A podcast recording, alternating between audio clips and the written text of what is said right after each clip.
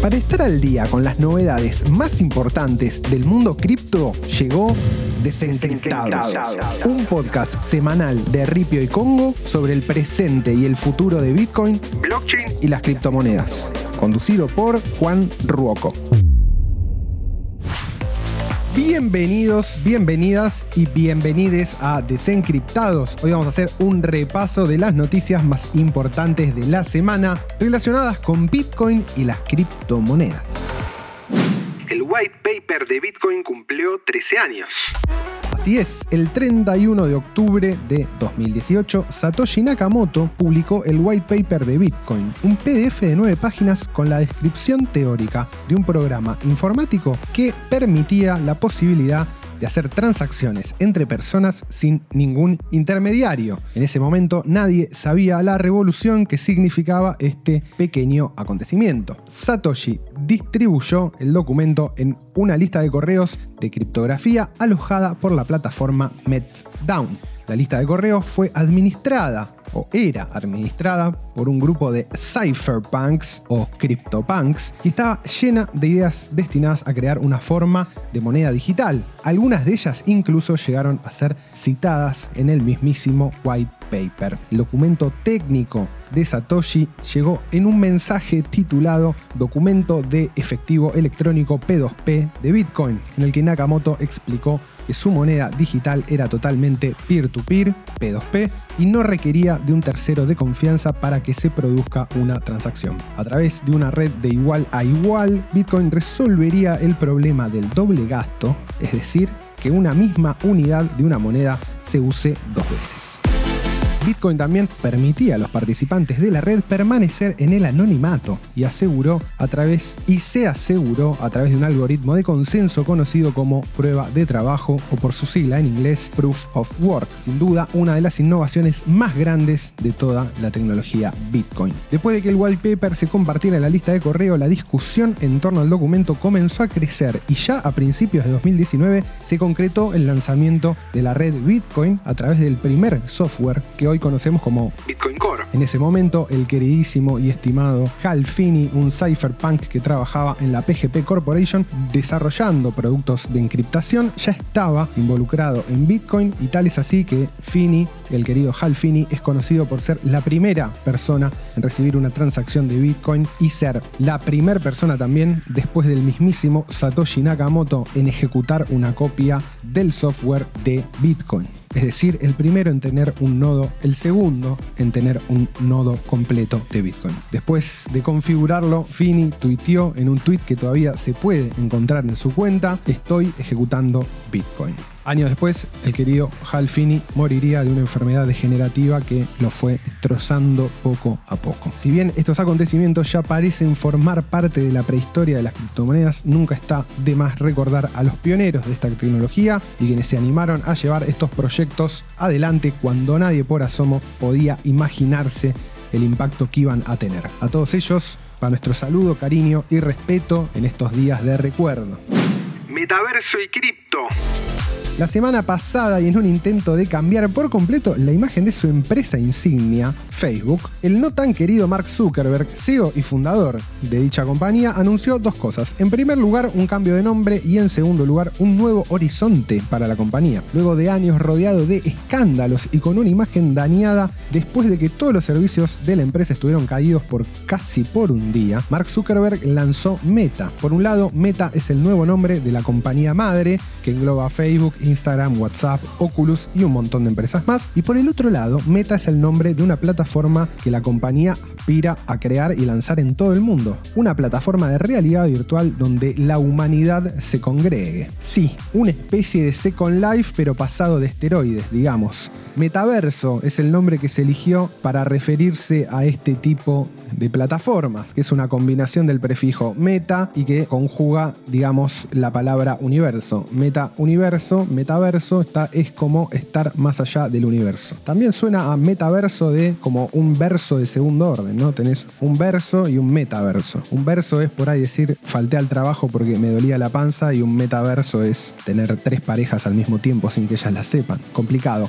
Metaverso también puede referirse a lugar de otro mundo, o mejor dicho, un nivel más arriba. Supongamos que la realidad física es el nivel 1, bueno, el metaverso sería como el nivel 2. No sabemos todavía si ese concepto está bien aplicado o no, pero bueno, es la palabra que se eligió alrededor del planeta para hablar de esta tecnología que ustedes se preguntarán qué tiene que ver con cripto. No se, apuren que ya llegamos. En el metaverso se pueden comprar y vender tierras virtuales, avatares, edificios, se pueden hacer transacciones. Es como un mundo igual al nuestro, pero virtual. Y esto, acá viene la jodita, se hace muchas veces o hay muchas plataformas que ya utilizan criptomonedas para darle forma a los metaversos. En estos entornos virtuales, las personas pueden moverse libremente con sus amigos, asistir a eventos, comprar bienes y servicios, básicamente hacer lo mismo que haces en el mundo real, pero en una plataforma digital.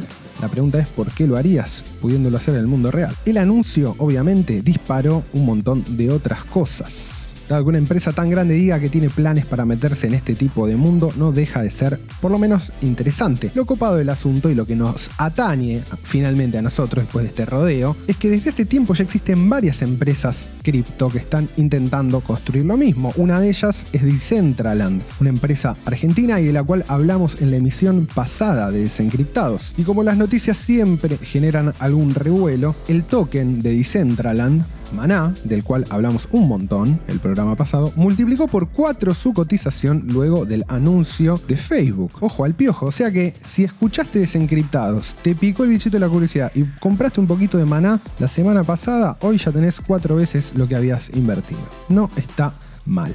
Muchos de los metaversos que existen hoy, como decíamos, funcionan ya con tecnología blockchain y para realizar transacciones sus usuarios necesitan tanto criptomonedas o pueden intercambiar NFTs, de lo cual hemos hablado, tokens no fungibles. Por ejemplo, en Decentraland los NFTs se usan para representar la propiedad de la tierra. Decentraland es un mundo, es un mapa, tiene terrenitos, tiene lotes y cada lote es un NFT, por ejemplo. Esta posibilidad se vuelve más interesante teniendo en cuenta la ebullición que hay alrededor de los juegos cripto, por ejemplo Axie Infinity, que también hemos hablado de él, y sobre todo del modelo de negocios Play to Earn, o sea, jugar para ganar, lo que nos hace pensar en la posibilidad de que exista en el corto o largo plazo, pero pensando más bien en el corto plazo, quizás un tipo de plataforma de realidad virtual que use criptomonedas, que sea un videojuego o que un videojuego funcione en ella y en el cual vos puedas ganar dinero a través de cumplir ciertas misiones, recompensas, etc. Una posibilidad que hace 30 años era exclusiva de los libros de ciencia ficción, hoy por hoy se empieza a ver como algo más cercano. Esto nos plantea el interrogante de qué pasaría con un exitoso juego Play to Earn ubicado en un metaverso. ¿Sería la entrada definitiva de la realidad virtual en la cultura mainstream? Pequeña pregunta. Sea como sea, este es un buen fin de semana para repasar todos estos conceptos el de NFT, Axie Infinity, Metaverso, Decentraland en launchpad.ripio.com, que es el sitio educativo de Ripio. Repito, launchpad.ripio.com. Si te quedaste con alguna duda, no entendiste algo de lo que estamos diciendo acá en Desencriptados, te metes ahí, revisás, navegás, hay contenido de primera calidad pensado precisamente para aquellos que están sumergiéndose en las aguas de las criptomonedas. Vamos a hablar de AVE. A-A, B corta E. AVE. ¿Se dirá AVE? ¿Se dirá AVE? Yo le voy a decir AVE.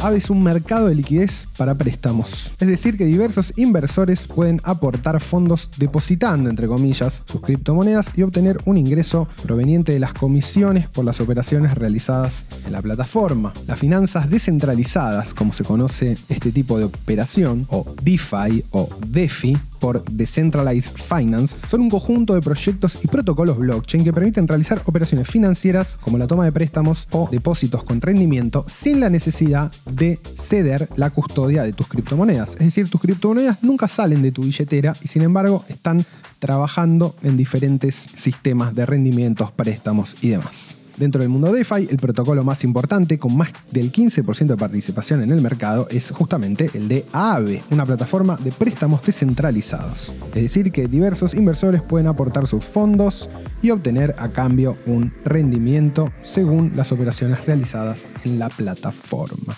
Apareció en junio de 2017 bajo el nombre de ETH como un proyecto diseñado por Stani Kulechov para generar un mercado descentralizado de préstamos basados en smart contracts. Un protocolo que fue como una anticipación de lo que luego sería el ecosistema de DeFi. Poco después, en septiembre de 2018, ETHLN creció, se consolidó con un mercado automático de liquidez, agregó funciones y cambió su nombre a AAVE y lanzó su propio token ERC20 dentro de la red de Ethereum. Los pools de liquidez funcionan literalmente como una pileta o un pozo, ¿no? Hacemos un pozo para comer un asado, bueno, muy similar, donde diversos usuarios pueden aportar sus criptoactivos. Así, el proyecto tiene mayor disponibilidad para realizar préstamos y estos proveedores de liquidez pueden obtener beneficios a partir de los intereses que la plataforma genera cada vez que se prestan esas criptomonedas. Del otro lado, quienes toman los préstamos deben depositar un colateral, un valor en este caso de otros criptoactivos como DAI, USDC, ETH, BAT, Link, lo que sea, que funciona como garantía de pago y que se recupera una vez que se salda el crédito. Un colateral sería como la garantía que te piden cuando alquilas un departamento, que si no pagas se ejecuta la garantía. Todo el sistema de recompensas, comisiones y valores de activos están automatizados por contratos inteligentes, de la misma manera que pasa en otros protocolos como Uniswap, del cual también ya hemos hablado en su momento. Esto permite tener la previsibilidad y seguridad al operar, que las condiciones están claras y no pueden cambiar. Obviamente el token de AAVE se puede enviar, recibir, comprar, vender y holdear en Ripio sin ninguna complicación y con apenas unos clics de distancia.